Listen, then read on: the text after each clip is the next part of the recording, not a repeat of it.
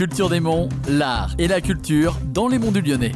Hola, c'est Rivka. Aujourd'hui, dans Culture des Monts, nous allons partir à la rencontre de plusieurs sites ancestraux situés dans les monts du Lyonnais. Aujourd'hui, nous allons nous intéresser au rocher Saint-Apollinaire, situé à côté de la chapelle du même nom, sur la commune de Larajas. Plusieurs légendes tournent autour de ce rocher. Apollinaire, saint évêque, qui vivait en ermite en ce lieu, se serait tenu debout sur le rocher pour prier et communiquer avec ses frères, eux aussi ermites dans la région. Il aurait ainsi laissé les empreintes de son pied beau et de son bâton dans la pierre. Pendant longtemps, les enfants qui avaient des difficultés à marcher y étaient amenés en pèlerinage. Leurs pieds étaient placés dans l'empreinte laissée par le saint afin qu'ils marchent dans les jours qui suivent. Une autre légende affirme que ce rocher aurait des vertus inexplicables et qu'on pourrait venir s'y recharger en énergie. D'un autre côté, on dit que Saint Martin aurait laissé ses traces sur la pierre en traversant cette contrée pour l'évangéliser.